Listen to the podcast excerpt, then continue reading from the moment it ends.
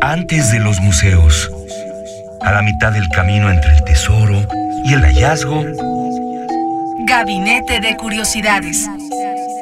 refugio de experimentación, memoria y diversidad sonora.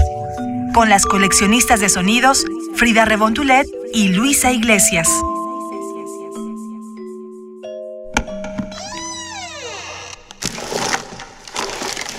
Experimentación sonora. Los comienzos no serán fáciles, serán sumamente difíciles.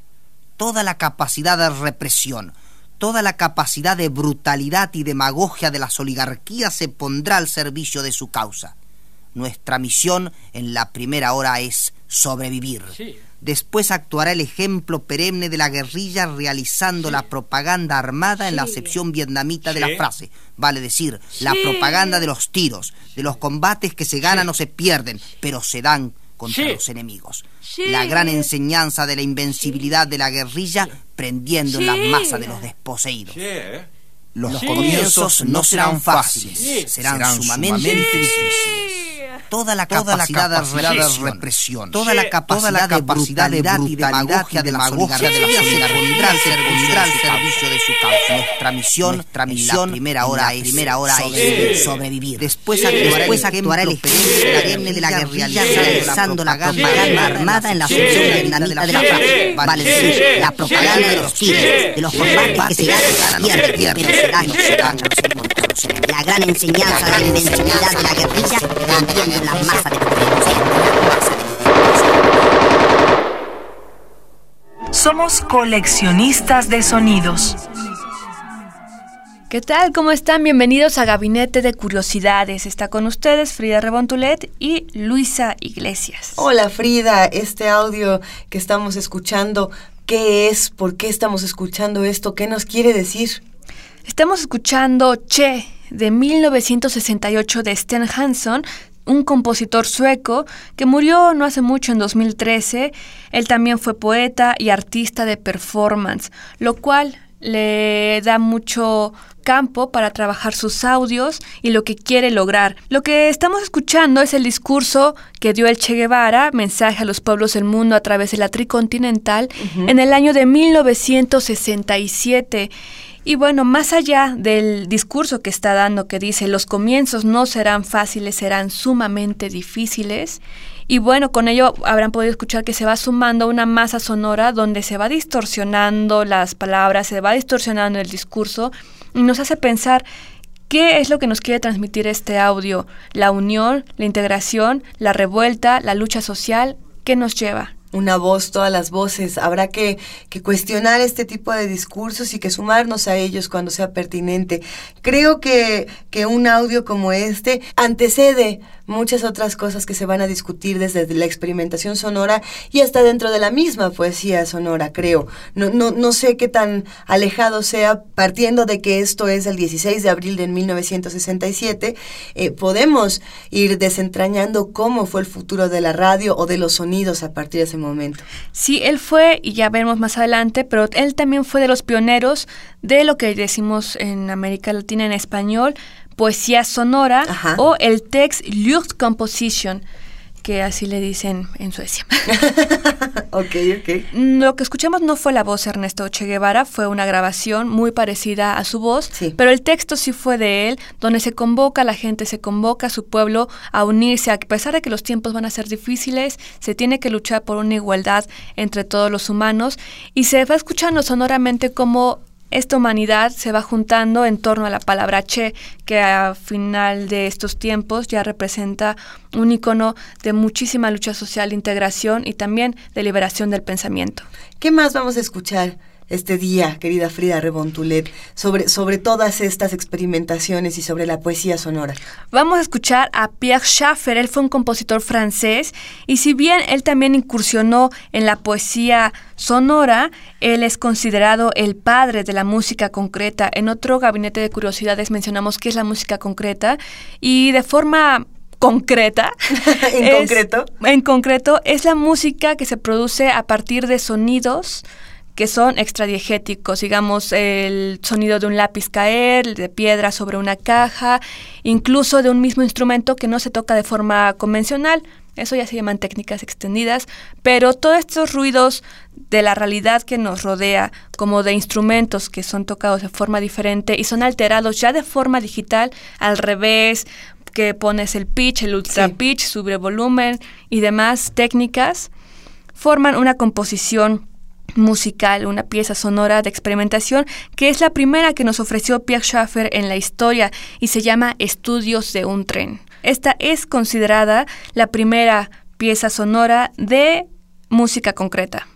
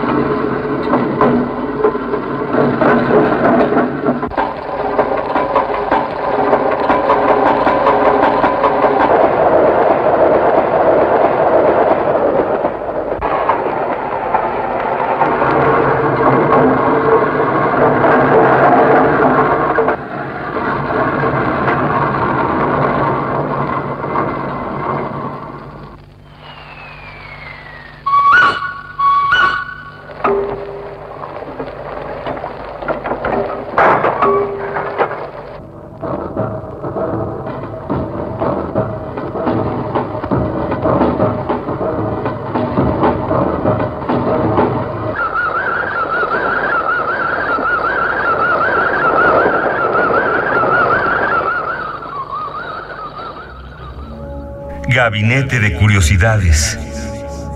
Este audio me hace recordar Hablando de música concreta, pues también podemos volver a la poesía concreta de Eugen Komringer y, pensando en autores como estos que lo hacían, hacían este tipo de experimentación en el papel, no en el sonido. Eh, no, sé, me viene a la cabeza, querida Frida, este poema de, Eugen Komringer donde decía eh, silencio, silencio, silencio, silencio, silencio, silencio. Y en el silencio, en la palabra escrita silencio, había un espacio blanco que precisamente era el silencio. Y creo que ese tipo de experimentación que se hacía en papel es justamente lo que estamos escuchando ahora con Pierre Schaffer en sonido, ¿no? Es, interesantísimo. Y que finalmente estas artes lo van mezclando, la poesía con la experimentación sonora, para destaparnos la cabeza, los oídos, los sentidos y poder entregarnos a una nueva experiencia que tal vez ahora ya estamos más acostumbrados a ella, pero realmente ponemos atención cuando escuchamos una pieza de arte sonoro, de experimentación sonora o de música que no es la convencional, no es un género que pueda salir en la radio todos los días, no es una pieza clásica que escuchemos en algunas estaciones, es algo que nos pide atención especial, especial en el sentido de que nos puede recordar sonidos que nosotros mismos podemos crear.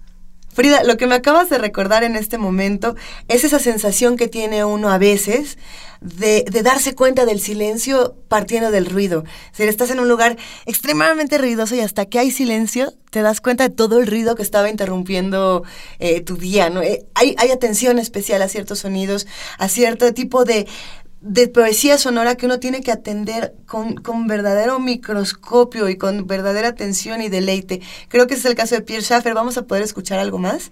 Escuchemos este último fragmento de Estudios de un tren, que a partir de los ruidos del tren, de las vías y del mismo aire que está en este ambiente, se puede crear una composición sonora.